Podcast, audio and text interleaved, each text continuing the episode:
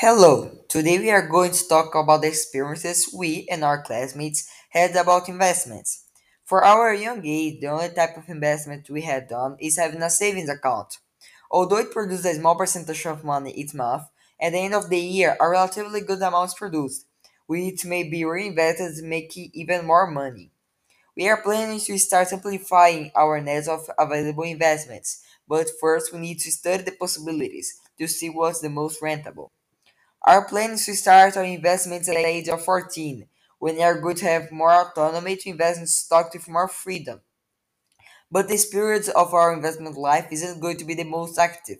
It will start having real profit at the age of 16, when we have the option to emancipate, which allows us to make transactions freely without having to report our actions to our responsibles.